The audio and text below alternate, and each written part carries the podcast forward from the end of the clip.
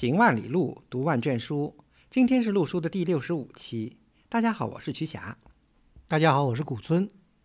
陆书是一档讨论艺术和历史的播客节目。我们追求行知合一的学习体验，行路读书，知其然更知其所以然。欢迎大家订阅收听。我们诚邀您参加陆书的会员计划，您的加入能让我们行得更远，读得更多。有关会员计划的详情，请访问陆书八八点 com 斜杠 member。录书智友微店是购买会员计划和会员通讯的主要渠道。你也可以添加陆书的微信号 artinstu 二零一八联系我们，a r t i n s i t u 二零一八，或者发邮件至陆书八八八八 at outlook 点 com。在我们以前的节目呢，聊欧美博物馆的中国收藏时候呢，我们聊了很多的是关于山西的天龙山跟河北的响堂山这两处的文物流失在海外呢，被欧美主要的收藏中国艺术品的博物馆所收藏。但在这以外呢，今天我们再聊一聊另外一个可以说是欧美博物馆中国收藏的一个标配，就是什么呢？就是来自河北易县的三彩罗汉。啊，标配不标配？我觉得古村老师这个咱们还可以商榷啊，因为罗汉数量有限嘛，毕竟不像呃天龙山石刻、响堂山石刻数量有那么多。但是毕竟呢，欧美很多第一流的收藏中国的大博物馆，啊，至少有好几家吧，都有这个一线罗汉。对这个呢，我们不妨先那个数一下家珍吧。嗯呃，在我们以前节目讲到的，比方波士顿艺术博物馆就收藏有一尊，，MFA，对、嗯这一尊呢，因为有残缺，所以呢没有拿出来公开展览。对，好像从来没有对，在展厅见过。对嗯而纽约大都会有两尊嗯是放在这个佛教造像陈列馆里展览的，就放在大门口。大门口的一左一右，对嗯互相对视啊。对嗯还有呢，就是瞿霞的这个母校嗯，宾大考古博物馆有一尊，看的这个中国园厅里，这个有一尊。对。另外呢，就是大名鼎鼎的纳尔逊博物馆呢，在中国庙厅里嗯，有一尊，对。对吧？哦，还有北美呢，就是在加拿大的安大略博物馆对，有一尊，这一尊呢是展览的，但是呢，这尊很遗憾，它的这个头像呢实际上是一个后配的，所以看起来不那么完美。嗯。还有呢，就在欧洲大陆，嗯欧洲大陆呢，大英博物馆有一尊，对吧？大家知道大英博物馆以收藏中国文物见长的一座博物馆，那么里面有一尊。另外呢，跟大英隔着英吉利海峡遥遥相望的法国巴黎集美博物馆呃，对，也有一一尊尊，，对对吧？嗯集美博物馆这尊呢是应该说是近期吧，近代，就是大概八九十年代的时候，对，有人捐的，香港香港一一位藏家，著名的这个这个徐展堂对捐给这个 Museum g i m e 的。对，，但这一尊呢，似乎这个头像呢也是后补的。那当然是，肯定嗯是头像是不是原来的，不是 original。对嗯另外呢，在东邻日本，嗯、在长野县有一个叫塞总对塞总这个现代美术馆有一尊是日本藏家藏的，还有一个呢，就最后一尊是比较有传奇的。这尊罗汉呢，本来是在柏林，是被这个是被这个德国的博物馆收藏。二次大战时期呢，大家知道柏林受到轰炸，后来呢就说这尊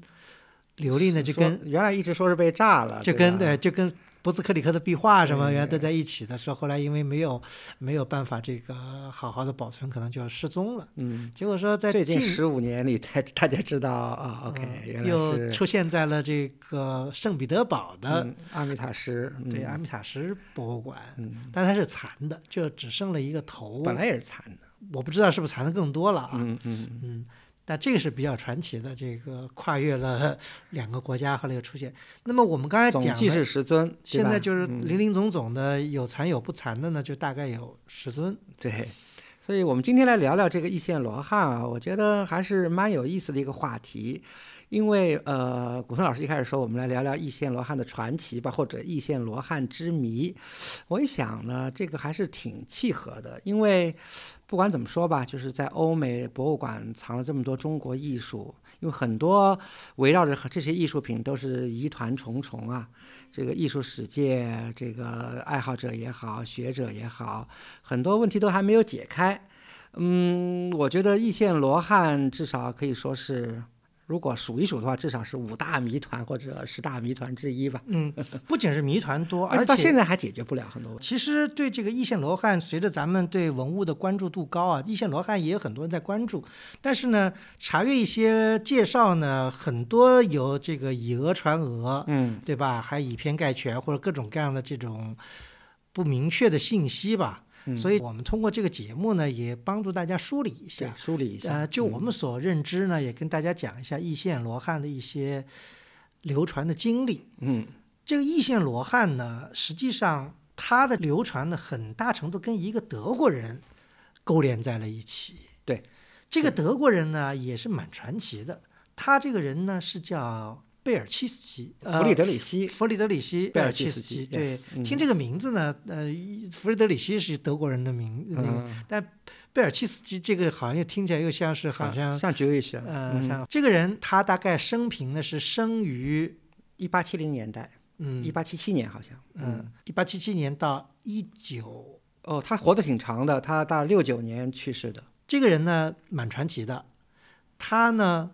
不仅就说跟这个易县罗汉有关系啊，当然这个里面他的他的角色可能不是对我们中国来说可能不是太光彩，但是他这个人呢，呃，本身呢是挺传奇的一个人。他小时候出生的家庭呢不是特别的富裕，因为他父亲的原因呢，好像十七岁就辍学了。辍学了，对，但是他大概是这样情况啊，他呢，就是刚才古城老师说了，他因为他父亲的这个生意失败嘛，他他就没法再继续读书，他就辍学了。然后呢，他就去跟一个书店的老板打工。那书店老板呢是专门经营东方艺术品的，尤其是这个日本的那些 prints 版画的，所以他呢也耳濡目染，对这个东亚的艺术，尤其是日本的艺术呢，也是开始感兴趣。所以呢，他就自学了日语，而且对日本的当时大家知道 Art Nouveau 这个新艺术运动嘛，这个浮世绘。在这个 Art Nouveau 这个运动中是起了相当大的作用，所以他不光自学了日语，还对浮世绘有相当的研究，所以这就是他到远东到日本去旅行。当然了，一个人一个欧美人，他了解了日本艺术，他必然要追追追到中国艺术上来。所以呢，他以后他就在一九一二年和一九一三年这两年里呢，在中国待了很长一段时间。嗯，所以这个就引来了这个所谓的这个 罗汉的故事。所以没有他这两年呢，我们对这罗汉的这事情还所知甚少。对，因为在有限的记录里面呢，只有他对罗汉的东西呢有了比较详述的这个记载，对吧？？嗯，嗯虽然他对于我们刚才讲的十尊流失海外的罗汉，不一定都是他经手，或者都他都看见过，但是呢，只有他比较详细的记载了他所经历的一些故事。对的，对是的。这个呢，我们待会儿要详细讲。其实我们还可以再把这位贝尔契斯基的这个生平生平再给大家这个介绍一下。嗯以后他回到德国以后，他其实是一个他文笔很好，然后这个又积极参与了德国的左翼艺术运动。对，大家知道，在德国的一战以后，左翼运动兴起啊，尤其在艺术方面，大家肯定听说过有一个最有名的一个建筑运动，叫包豪斯学派。对，包豪斯学派的创始人叫那个沃特格鲁皮乌斯，他呢曾经在一九一八年就和贝尔西斯基等人组建了一个名为叫德国工人艺术同盟这样的一个，就是有一种方法叫做艺术苏维埃，大家从这个名字就能想象他的这个一些政治观点和艺术观点了。对，呃，所以可以看出来，这贝尔契斯基也是一个左翼的活动家。所以呢，到了在一九三三年纳粹上台以后呢，这些左翼的这些人士呢，就不得不都离开了德国。那么贝尔契斯基呢，也离开德国，后来辗转呢，就到了南美洲。对，在阿根廷的这个布宜诺斯艾利斯，对，最后他终老也是终老在在南美洲，所以基本上呢，他就是这么一个生平。对，但是我觉得很有意思啊。他的生活应该说是这一生也是挺 colorful 的，但是呢，如果不是因为易县罗汉，如果不是因为他和易县罗汉有这么一段渊源，而且记录下了很多当年他去寻找、购买易县罗汉的故事，他可能在历史上还没有那么有名。现在大家提到他，都是和这个罗汉紧密的联系在一起的。对，据说他回了德国，把他这个经历写了一本小书，呃，是这样的，他是一九一二年呢，这个两次去易县找这个罗汉的。然后在一九一三年，他一回德国，他马上就写了一篇很长的一个文章，发表在德国一个文学杂志上，非常长。以后在一九二零年，他又把这个改写了一下，出版在把内容啊出版在他又写的另外一本专著里面。嗯，所以就是这两个发表，对叫什么？叫英文翻译成叫《Hunt for Gods》。这个 我觉得暂且我们中文就可以翻译成《搜神记》吧，对。这有点是嗯。是这个意思啊。对，嗯 反正文笔很好哈。嗯，嗯，但德文的原著我们没有办法去读，我们都我呃我看的是英译本，对。所以。这里面有一个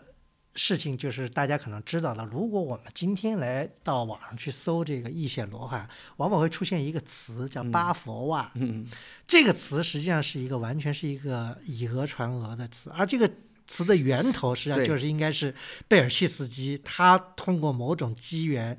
造出来的这么一个词。对这个就让我回想到二零一一年啊，嗯我和古村老师，然后专门去易县寻找这个巴佛瓦，因为当时就都说叫这个罗汉来自巴佛瓦山嘛，对吧？嗯、然后我们就去找巴佛瓦，但是真真是走遍了山脚下的这个楼亭村，对吧？最近的一个村子，没有人知道巴佛瓦，所以我们当时就很很有点怀疑这个巴佛瓦这个准确度。嗯，嗯所以呢，我们后来捋了一下这个历史，最早见到这个巴佛啊，或者在他的这个英文的著作里，他就叫八个罗汉山。嗯，嗯，这个就是从贝尔契斯基的自己的这个自传式的文这个文章里来的，章来的对对对。在这以后，才在易县的县志里面第一次出现现了。对，而且明显的，一九四零年代修那个易县县志的人是参考了这贝尔奇斯基写的东西。因为在以前的易县的，包括当地现在仅存的碑刻也好，或者是乾隆年间修的义县的县志也好，都没有出现过。县志都没有八佛洼这个名字。对对那么有什么名字呢？有一个名字就叫闪子洞。闪子洞。对，嗯这也是当时我们在易县走访的时候，当地村民曾经告诉我们的。对对闪怎么写呢？就是一个一个木木字，左边一个木，右边是个炎炎热的炎。对对闪子就读第三声闪子，因为大家如果对佛教对这个佛教本身故事了解的话，大家都知道有都知道有个叫闪子本身，嗯对吧？也这就是一是一个关联。对，是个这以后这个我们下面再说嘛。但至少这个洞叫闪子洞，应该是和这个佛教故事是有关系的。对，而且以后又大家因为这个字比较难写嘛，后面又给它就或或者是一混写成善，就善良的善，对吧？善子，但或者也也说得通，或者山子。山子，OK，啊、这都是后来因为可能文化程度的原因，有些人就以讹传讹，只录音不录意的话，就变成了山子洞或者扇子洞。扇啊，对，嗯反正就是闪子洞吧。而且我们那次去找呢，然后是在山脚下远远的看到了闪子洞的洞口，没想到这个山那么高，嗯，而且这个洞那么的遥远，而且路是没有什么好路去的，所以那次我们就其实就在山脚下望洞兴叹了一下，因为是在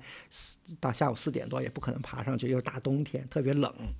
啊，所以但是那个山呢，这个名字也要给大家再更正一下，就是并没有什么巴佛瓦山，而那儿呢有两座山峰，一座峰呢叫嗯峨眉四岭，嗯另外一座峰呢叫白脸峰或者叫白玉峰，闪子洞就是在白玉峰上。对的半山腰里。对，当地呢曾经有一个寺院叫龙门寺，嗯这个寺院呢，呃，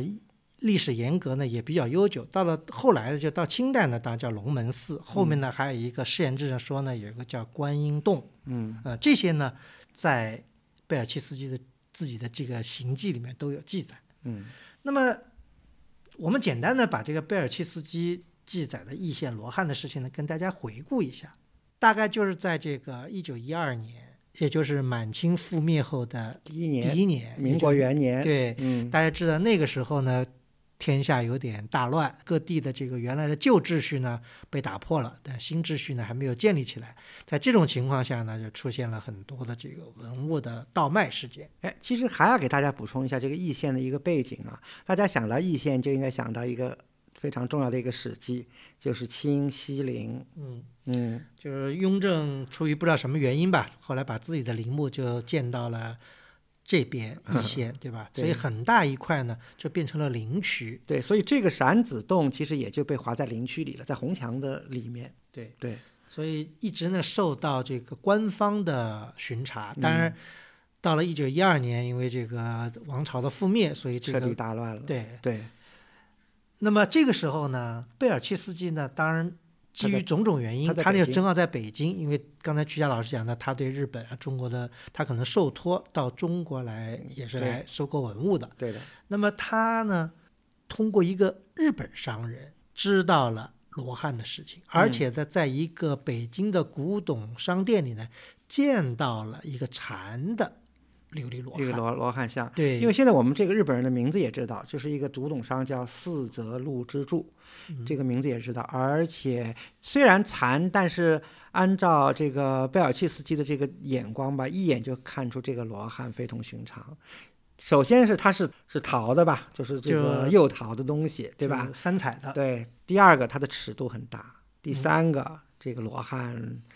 啊，有人有西方人曾经说这是他见过的最好的中国古代艺术品。当然，你要看从什么角度，从什么尺度了。显然，这个罗汉也让这个贝尔奇斯基可以说为之震惊。嗯因为如果大家有机会，因为很遗憾的，这个所有的易县罗汉都没有一个是留在了国内。那么大家如果要一睹这种峥嵘呢，都必须要到欧美的刚才我们讲的这个几大博物馆去看。那么以我们的见解来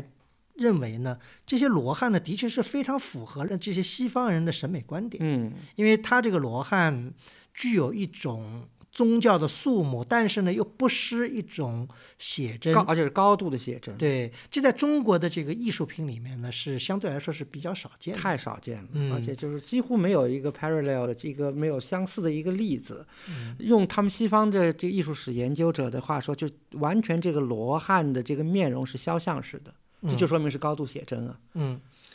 那么贝尔奇斯基知道以后辗转，当然大家知道，在这个古董行业有一个非常不成文的规矩，就是说大家都掩饰古董的出处，对，以便可以得更大的这个利润。行有行规，对，行规就是一般都不告，所以大家也知道，我们也讲过很多以前的古董大鳄卢芹斋在卖这些，现在在欧美博物馆的这些壁画呀、雕塑啊，都是起了假名字，嗯，都是误导人家什么什么明月山的什么明月寺啊，对各种各什么对吧？样反正各种各样的。大部分古董都是山西、河南交界处，反正都是那个地方。所以这个大家有辨识度。嗯，那么当然，这个贝尔契斯基也是很精明的一个人，他呢通过各种渠道呢打听到了，这个罗汉呢就来自北京不远的易易县。因为大家知道易县虽然是河北，但是跟北京实际上就隔了一座大山。嗯，嗯，那么他在一九一二年夏天，就是他刚知道这个事情不久，他就追过去了。对他先去了次易县，对，后来又去了第二次。嗯他的这个文字记述主要是对他第二次的行程进行了比较详细的技术。对我们呢也是通过了对他的第二次形成的技术，才了解到易县罗汉的一些蛛丝马迹吧，蛛丝马迹。，对，因为这里面为什么这么说呢？因为他本人的技术呢，我知道大家可以理解，就是带有一定的主观性跟一定的呃选择性。因为他一个人技术这个东西，他肯定不把不会把自己见不得人的或者不太光彩的事情会写在里面，肯定写的都是自己很好的事情，而别人不太好的事情。而且大家从他的这个文章的标题《搜神记》啊，《Hunt for Gods》来看，就知道这是一个其实是一个文学作品。它里头我我读来的感觉可能不乏一些夸张，而且也有一些古松老师刚才说的一些，就是许多事情他没法跟大家说清楚。所以呢，呃，作为研究者来说，就是非常痛苦啊，因为里头真是缺少很多能够把事实缀起来的细节。而且呢还缺少印证，对。因为只有他一家之言，也没有别的旁证材料。对。所以我们讲呢，只能是也只能是姑且听之，对因为要有我们自己的一些分析跟一些判断。判断不能完全接收嘛。对，所以他当时呢是，应该是一九一二年的十一月份，当时天已经冷了，嗯。他去这个易县，他的目的呢就是去两个目的吧，一个是他是去去买去找去买罗汉的，第二个目的呢是他也听到一个消息，当然也是传来传去的消息了，就是有当地的喇嘛认为这个罗汉是唐玄奘的弟子塑的。因为唐玄奘这个名字，当时在西方的这个汉学家和这个艺术史家来说，可是个赫赫有名的。因为斯坦因的缘故，对吧？发现了这个研究唐玄奘，然后这个中亚啊，这个南亚的一些重要发现，所以他想，如果这个和唐玄奘那有关系，那他这个正是在欧美出了大名了。所以就这个两个目的，他呢又第二次去到易县，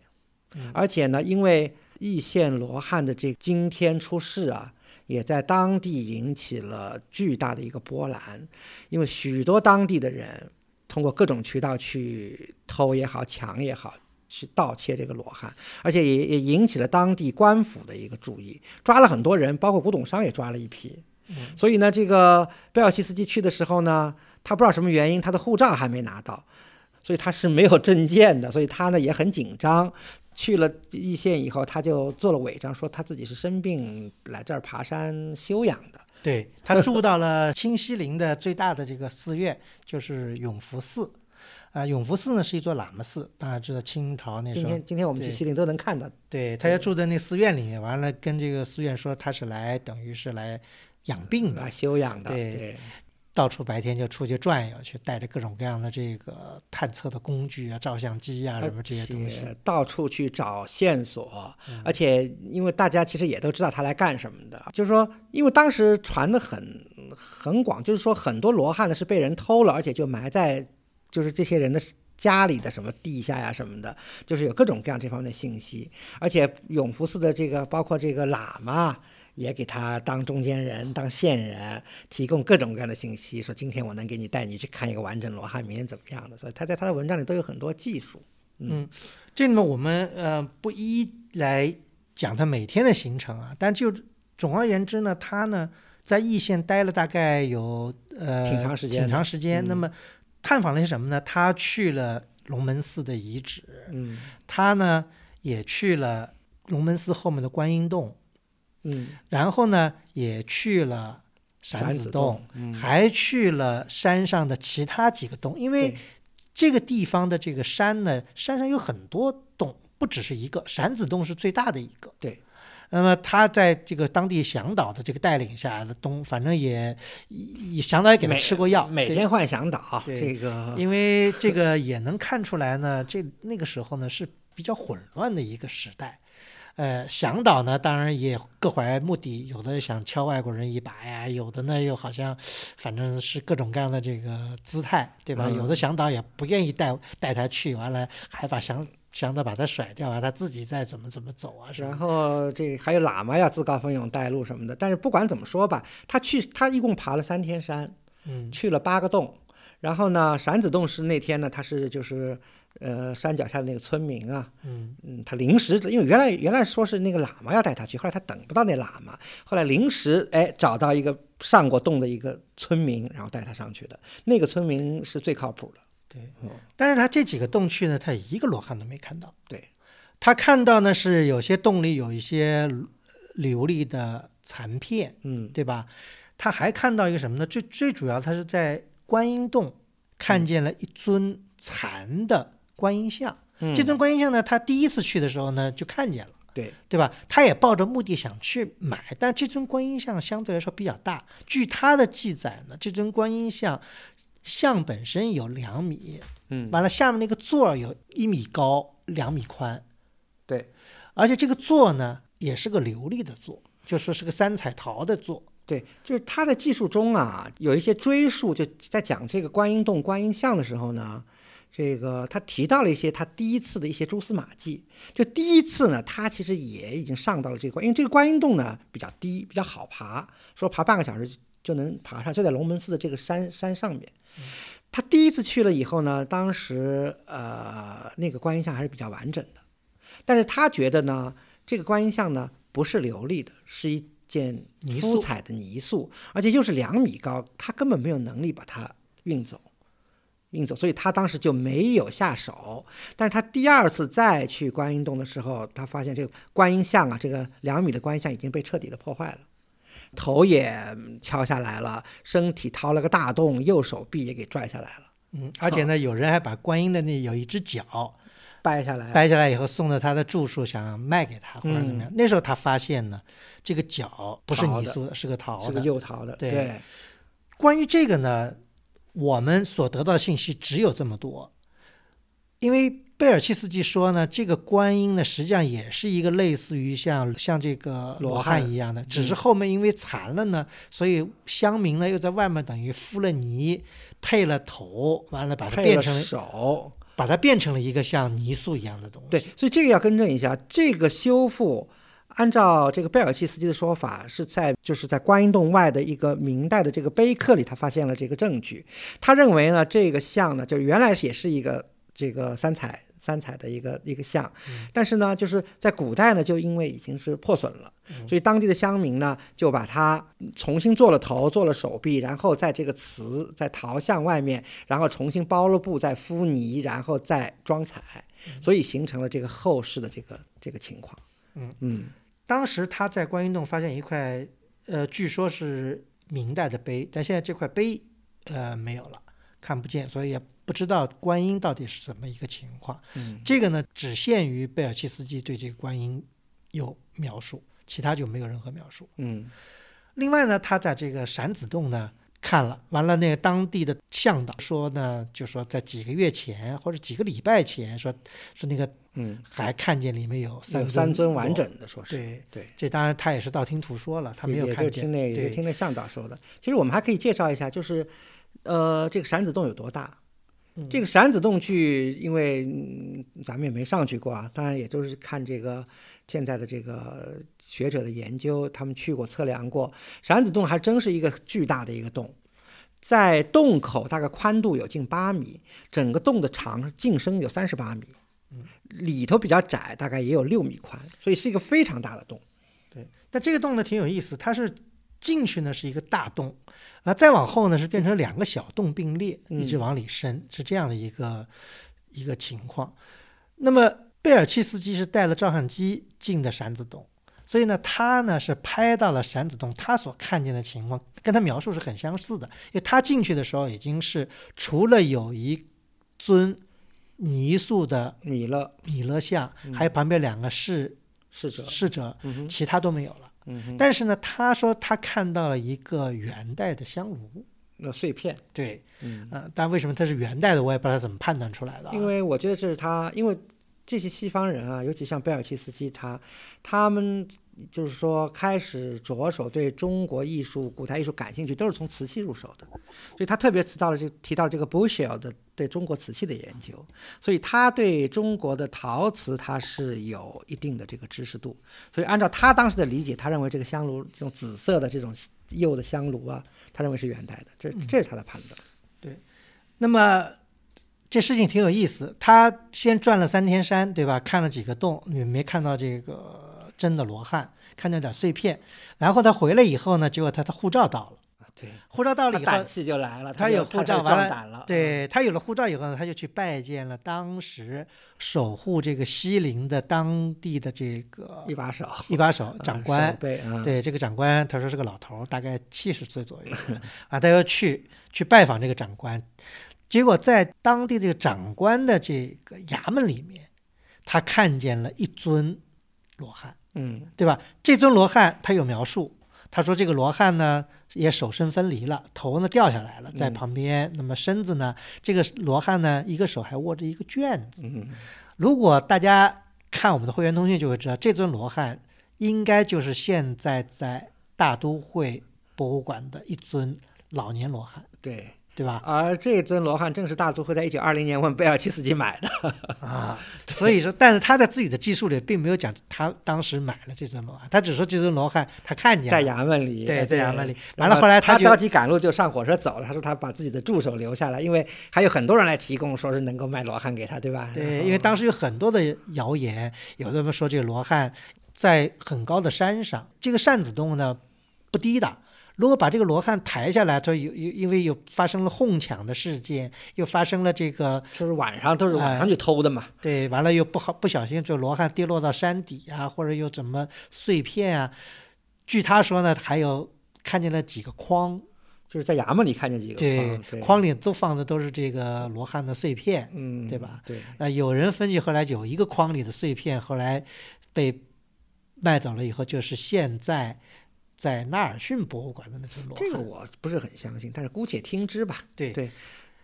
所以其实我们到这儿啊，可以把一些就是说这个罗汉的一个流传的一个大概的一个渠道给大家说一说。就是贝尔契斯基呢，至少是从他经手了两尊，一尊就是刚才古村老师说的，像今天呃大都会博物馆那个呃左手持卷的那个老年罗汉形象。嗯，另外一尊呢，就是今天在阿米塔什的，就是原来在这个柏林的那个那个印度学博物馆，后来的这个东亚这个亚洲艺术博物馆的一尊这个残像，现在在阿米塔什。这两尊呢是这个贝尔吉斯基经手的，那么波尔顿那尊呢是日本山中商会经手的。嗯卢芹斋呢卖了两尊，卢芹斋卖了一尊呢给这个大都会，是一大都会那件年轻的那个罗汉像。卢芹斋最后又卖了一尊，一九三一年给了这个纳尔逊博物馆嗯，啊。那那个你那个哦你你们学校博物馆的我们学校博物馆那个宾大博物馆是那个沃克，也是一个德国的古董商人。这几尊呢，尤其像卖给宾大的这尊呢，是相对来说比较完整的，对，最被修的这个程度比较少。嗯，像有些像大英修大英的很多，对吧？而且那个大都会的大都会的两尊也修的蛮厉害，对，嗯林林总总，现在就是说有下落的就这么一些，那么这里面就产生了很多问题。这个就是下面我们要讲的这个罗汉的很多的迷思，有有很多迷思啊。一个迷思就是说，这些罗汉我们现在叫叫罗汉，那么这罗汉到底有多少，或者他们是不是罗汉？因为有的学者在写文章的时候呢，认为呢，当然罗汉是一个非常广义的一个称谓，对吧？那么也可能他说这些罗汉呢，可能就是一个佛教的祖师像，这对对，这也是一种说法吧。嗯因为大家看过现在现存的，比方我们以前也讲过，比方灵岩寺的罗汉啊，嗯苏州紫金庵的罗汉啊，还有这个山西的各个寺庙的罗汉，对吧？一般罗汉我们在上几期节目也讲过，罗汉信仰是在晚唐开始的。嗯，当然罗汉的名字最早的大家知道，现在都说是法住记嘛，嗯就是玄唐玄奘译的那个法住记。从这以后呢，但是罗汉信仰真正的兴起呢，确实是在晚唐。嗯，晚唐五代贯修啊，对对，以后到尤其到了这个晚唐五代贯修画了这个罗汉像以后，罗汉的形象才开始越来越多的这个为大家所知。而且罗汉这种信仰只在东亚传，就是中国以后说传到了这个朝鲜半岛和日本，后来的这个藏传佛教也有一些这个罗汉信仰，其他信佛教的国家地区都没有罗汉信仰。嗯，那么对照来说呢，这个义县的罗汉呢，跟我们所看到的其他地方的罗汉呢，有不同之处在于呢，它所有的这些罗汉都是半身，嗯就是都不是全身像，都是等于是半身，因为都是盘腿或者是一屈肢坐在一个山石上，嗯这是一个它的一个共同点，跟我们看到的其他庙里的罗汉比方，它都是它的全身的坐像啊，或者还有各种各样的这个呃姿势是不一样的。它基本上都是一种静态的一种，就是打坐呀，或者是静思的一样一种姿态。对，因为现在我们就像刚才古松老师提到的，就是我们早期的这个罗汉像啊，随便举几个例子吧，比如说像这个呃山西重庆寺的这个罗汉，对吧？宋代的，宋代罗汉，这是比较靠谱的，因为因为有题记。还有那个就是青莲寺的晋城泽州这个青莲寺的还有山东的这个灵岩寺的，对对，这些就是说还比较可信的这些宋代罗汉，他们在形象上和我们今天看到的，在还包括咱们这个宝生寺的，对吧？嗯罗汉都和今天看到的易县罗，我们姑且叫他罗汉吧，这个形象上都是有差异。嗯这些罗汉呢，嗯，可以说是富于艺术的夸张，表现充分的表现了罗汉的嗯可谓神性吧，对吧？但是这一点呢，我们在易县罗汉上就看不到这一点。嗯这些罗汉一个个都是静静的坐在那里，姿势也比较的沉稳。所以有用英文来说，就有点像这一个个的 portrait，对，就是肖像嘛，对对吧？portrait 这个这些，因为在日本，比方那个庙堂里供的一些祖师像，很像这样的这个情况。对嗯，所以这个呢，所以有些学者认为呢，他可能是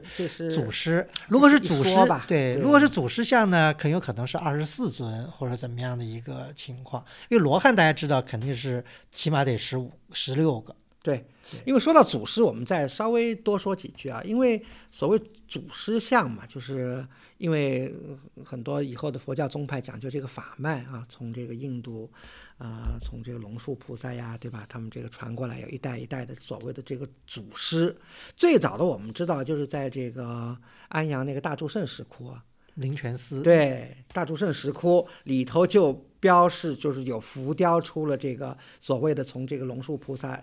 以来一直传的传法的二十四位这个祖师，叫圣师嘛。我后来我们在这个呃龙门石窟五周时期开的那个，就是那个西山那个大万五佛洞。还有在这看经寺里都有这些这个比丘形象的所谓的，现在一般认为这些都是祖师像，我们不把它叫做罗汉像。罗汉像一般都是贯修以后啦，这个十六罗汉、十八罗汉，甚至于五百了，对，以后再到五百罗汉了，对吧？是这样一个情况。嗯所以这样就其实就到了一个问题：我们这个今天看这个易县罗汉，当然他是是不是罗汉，还是祖师，或者说他的这个时代到底是什么时候的东西，嗯，什么时候的作品？这个也是另外一个我们下面要讨论的，因为这个跟主题是呃是联系在一起的。它是什么？它跟什么年代是完全是联系在一起的。嗯，因为当年判断的时候一，九一二年，最早的时候他们认为这是唐代的，对，都觉得很没有争议是唐代的，因为还有一个背景，就是因为在清末的时候开那个陇海铁路嘛，嗯啊，这一开铁路不得了了，就破了很多这个唐代的这个墓葬，嗯，除了从唐三彩，从西安到洛阳一线，大批的唐三彩出来，所以呢，这些外国人自然而然的认为这些罗汉。三彩罗汉，那就是唐代的唐三彩，嗯而且其实也很有意思，就是西方人为什么当时那么热推这个罗汉？一个当然是他的艺术成就，另外一个呢也和当时西方人对中国陶瓷器的这个，尤其是唐三彩的这个追逐有关系。比如说最早研究罗汉的一个很重要的一个人物，就是这个大英博物馆那个 Hobson 嘛，他就是研究瓷器的一个专家。那么后来随着研究的深入啊，大家看出来不同了。比方说日本的学者原田树人，他就开始认为，他说从就从这个形象来看，他认为这个罗汉更接近于宋代的风格。嗯，啊，这是完全我觉得靠谱的。对。而且唐三彩一个最大的问题，这也是原田树人那个时候就很敏锐的指出来了，唐三彩是名器啊，嗯。是在唐三彩的出土的唐三彩里没有发现神佛。嗯，都是这个，比方说什么镇墓兽啊，啊或者是俑啊这样的东西。逝者呀，对吧？这个马夫呀，那么后来进一步研究呢，又有一个观点，就说是辽代的。嗯所以呢，还出一个，就说呃，很多情况下，如果你们去查这个网上的信息，就会说辽三彩，嗯，对，说这个易县罗汉是辽三彩，因为确实辽三彩有各种各样的器物出现，但是当时呢，就有一个问题，就是辽三彩的塑像发现很少。嗯，嗯后来呢，在七十年代，在北京的西郊，等于是在门头沟那个地方，其实离易县直线距离也不远，很近，直线距离很近。发现了一个辽代的一个窑，叫这个龙泉坞，龙泉坞，对，通过龙泉坞窑的发掘呢，也的确发现了一些体量比较小的观音啊嗯这样的这些嗯三彩的像。嗯但这个呢，跟如果我们看呢，跟这个现在看的易县罗汉来比呢，还是有一定的距离的。在颜色上呀，在风格上在对塑像的风格上还是有差，对有有距离。对，对，那么还有一些专家呢，又推测可能呢，这是金代的。嗯，因为金跟宋的是对峙，对吧？因为有一个观念叫金三彩，实际上没有金三彩，叫宋三彩。其实宋三彩实际上就是金代在北方的这个烧的这个像辽三彩一样的东西，叫宋三彩。其实，但有人认为呢，就是它是金代的，对吧？好像我据说这个在宾大好像也对这个宾大的对他们做过了一个他们做过这个这个釉的这个化学分析，X 光的化学分析，当时时代的下限能到金，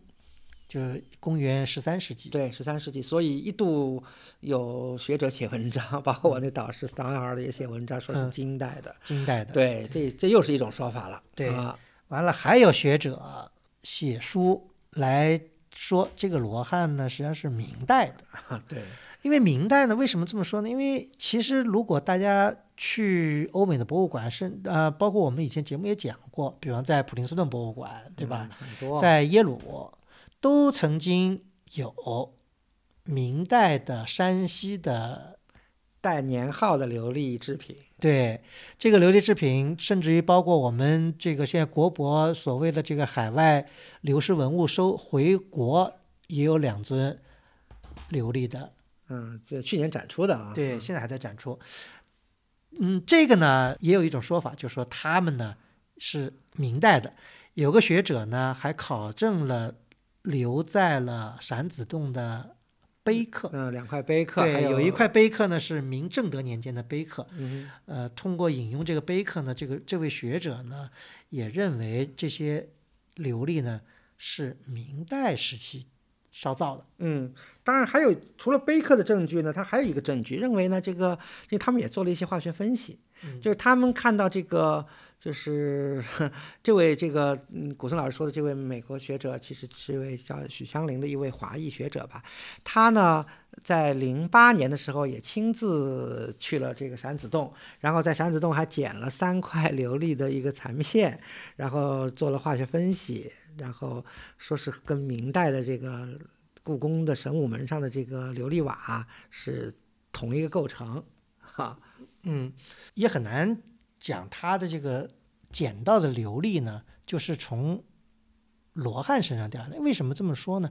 因为在那个古碑里面，呃，明代那个碑呀、讲过当时明代有和尚在里面，在洞里面建了三间小殿。嗯那也可能是三间小店屋顶上的琉璃事件，后来就掉到地上或者怎么样的。呃，大家如果仔细研读这个这位博士的文章里引用的这个碑，也并不能得出这个结论，就是现在的罗汉就是那个时候明代烧造的，因为在他那个碑里面虽然提了呃有什么这个那个的，但是他就没有提到罗汉，他提了什么这个人捐了这个一个叫姓宋的人，对吧？姓宋的人捐了宋军说是哎对。到处去这个造佛像什么的啊，对，还有一个很有意思的一个佐证呢，就是在一七四七年那时候的《益州志》啊，他曾经有这么一个记述，他说呢，在易县的这个西北有一座山叫白脸山，或者也有叫白玉山，对吧？山上呢有龙门寺跟观音阁，山半屋洞中，他这讲三半屋洞中，就是山上还有这个半山腰还有洞，洞里面呢有自来琉璃佛七十二，啊，这也是一个很重要的一个信息，就是说，当时有很多的琉璃的偶像，嗯。对吧？有七十二嘛，但是呢，很有意思的就是说，我们现在看到的这个贝尔契斯基，它最应该最完整的一个技术，它里面除了技术到琉璃的这个罗罗汉像，像嗯还有就是那个观音以外，并没有发现有别的，或者是并没有别的东西我们看见，或者他今天能那时候留下来，或者说是能出自易县的山洞里的，对没有，所以这个呢也也很有意思，到底这个当时是有多少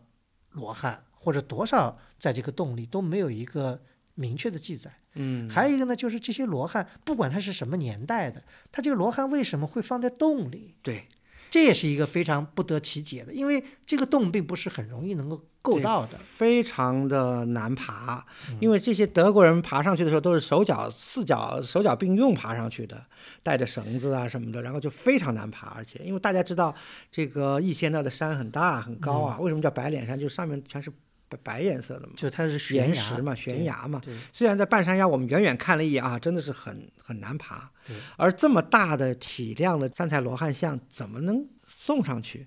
真的真的是一个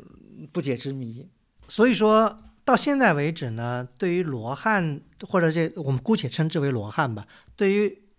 这易县罗汉的年代呢，是有各种的说法。嗯，反正而且从唐现在不太说了啊，就是从辽、辽、金、宋，宋，因为但是那儿不是宋，没有到过金宋，就是金吧，辽、金辽、金一直到明代，那是呃，都有这样的说法，但是呢都不能够自圆其说，而且当时的这个地方的记载呢，也语言不详，不是非常清楚，所以这个呢就是一个谜。那么还有一个谜呢，就是这些东西当时怎么会在这个洞里的？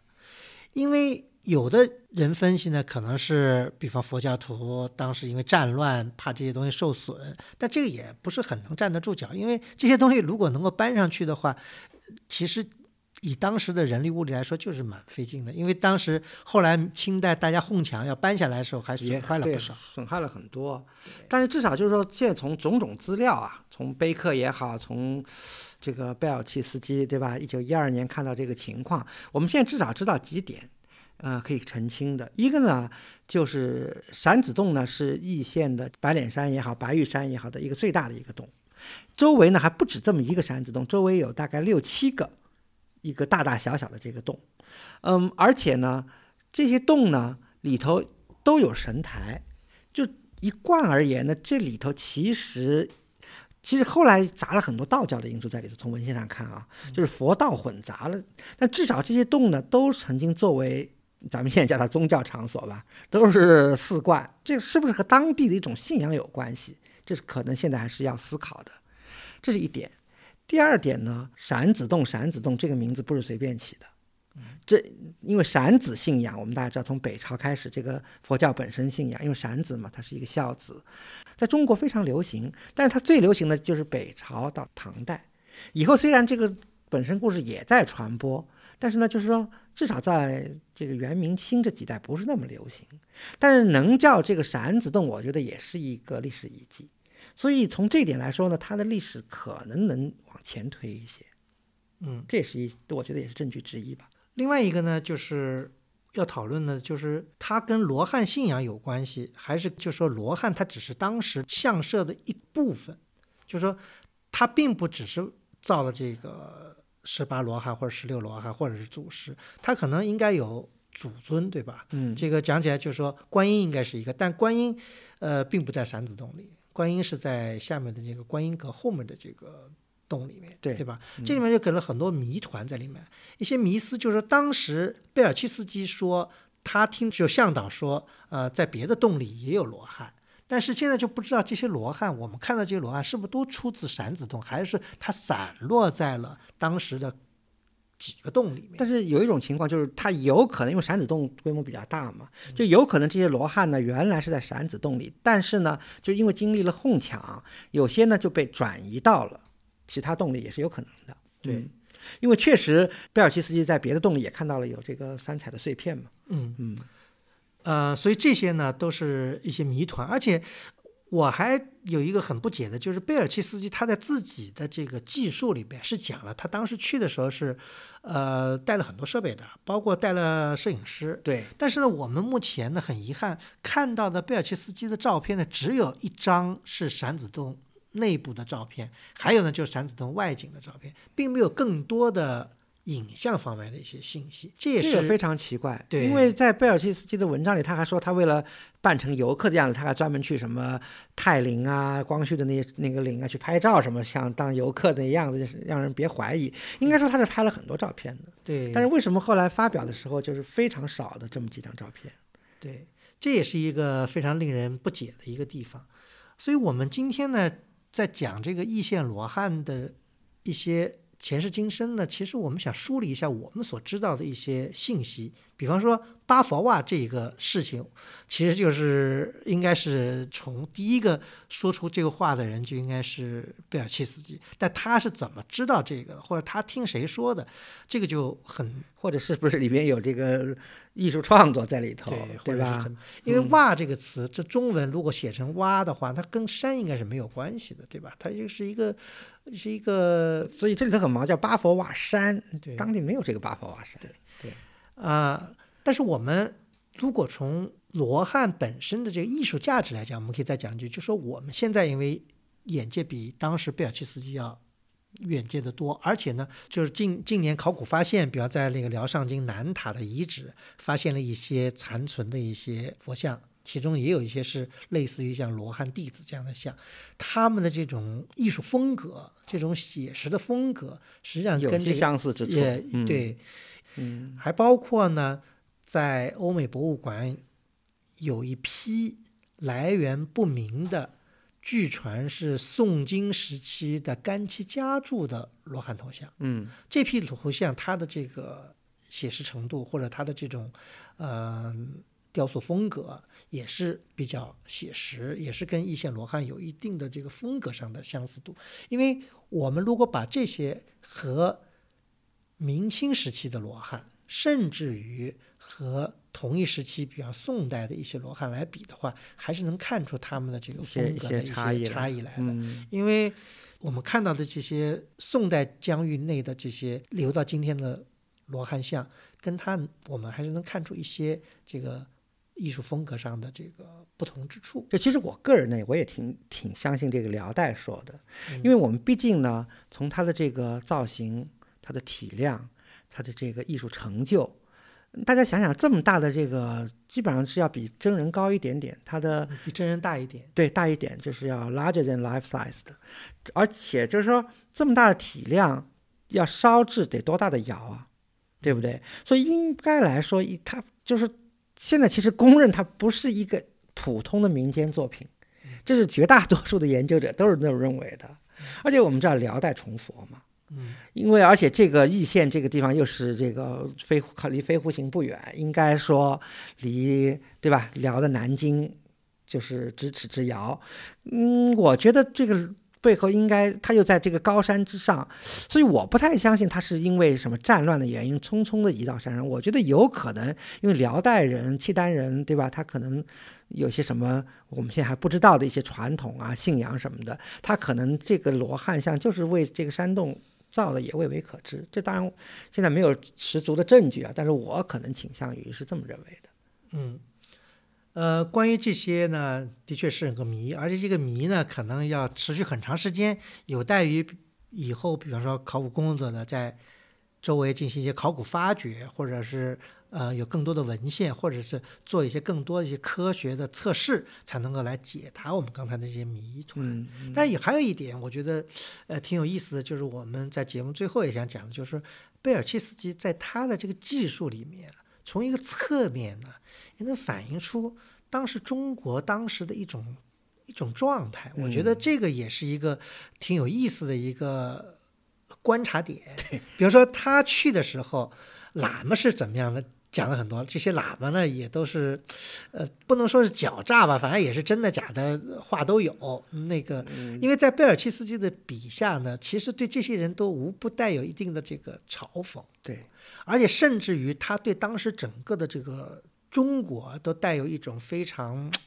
很复杂的一种心情。对，虽然他们是以他们赞叹于中国的古代古代艺术、古代建筑，甚至他对这个西陵的这个建筑也非常这个对他甚至说，他说这个好多西方的这个学者贬低中国的建筑是不对的，呃，中国的建筑里面有很多很宏伟的，对吧？因为他们写这些书可能都没来看过西陵，所以他不知道中国的建筑也有很多这个有这个呃 monumental 的这样的这种这种这种体量在里头。对，嗯，所以对这个中国的建筑呢，它有他们的一些呃认识，并没有一些呃偏见在里面，对吧？我觉得没有一些主观的偏见，但是呢，他们的确对当时的中国的现状呢是有着很多的这个呃负面的表现。现状，他说，即使是一个西方的，好像中产阶级的一个就是。人不一定是什么身份很高贵的人，就是说，在西方是个穷人，如果到中国来，以他的这个观点来看，中国当时也是一种好像非常呃落后、非常这个呃土鳖的一种状况。那时候中国的确是在一个积贫积弱，或者是在一个，一切处于混乱之中。他真的是一九一二年赶，正好是中国应该说是最混乱的。所以说他对那个呃观音被毁，他也是抱着非常呃呃遗憾的一种心情来讲，他说这么好的东西，就是说这就当地 Vandalism，对对吧当地的这些人就是非常无知的，为了一些财产就来，为了一些钱财就来破坏，甚至来破坏伟大的古古代艺术，而且毫无对艺术毫无这个敬畏之心。对，甚至于包括他给他做向导，很有意思。他给他做向导的好多都是这个当地的回民，应该说他是穆斯林嘛。对说这些人呢也。反正就是，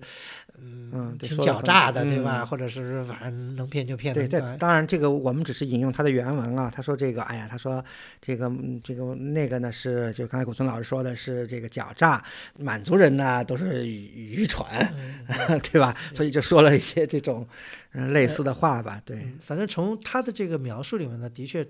的确那个年代呢，呃，啊，中真是中国最不堪的这个最混乱的时代，应该说是。是非常让我们觉得读来以后，我们觉得很痛心的一个年代。呃，我们我们今天来讲这贝尔契斯基啊，当然贝尔契斯基他也不是一个什么圣人，对吧？他到中国来，对中国有很多的负面的见解，或者他对中国艺术抱有这个敬畏之心，但是他还是一个寻宝者。这个贝尔西斯基啊，非常有意思。他我刚才前面说了，他的文笔非常好，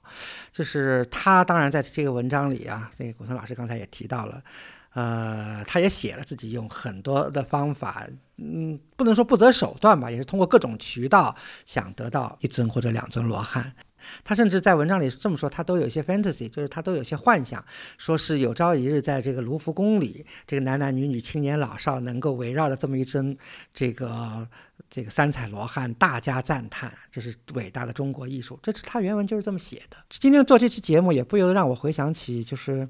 经常在我们这园厅里，因为我那尊一线罗汉是面朝西，就是每次在天好的时候，比如说快到闭馆左右的时间吧，然后这个太阳西沉的时候，正好有一束。这个非常微弱的一个落日的这个夕阳啊，能透过园厅的明窗，能均匀的洒在这个罗汉的这个身上。呃，这尊罗汉的这个容貌又是如此的沉静。当时那个时候，你站在罗汉面前，仿佛真的能感受到他在和你对话这种感觉。所以今天我们谈易县的罗汉之谜，我觉得确实这个谜团，也许我们永远都解不开。所以这也提醒我们，对我们的这个中国的古代艺术，我们其实还是了解甚少，有很多我们不知道的这种情况。好，我们节目就到此结束，感谢大家收听，下期再见。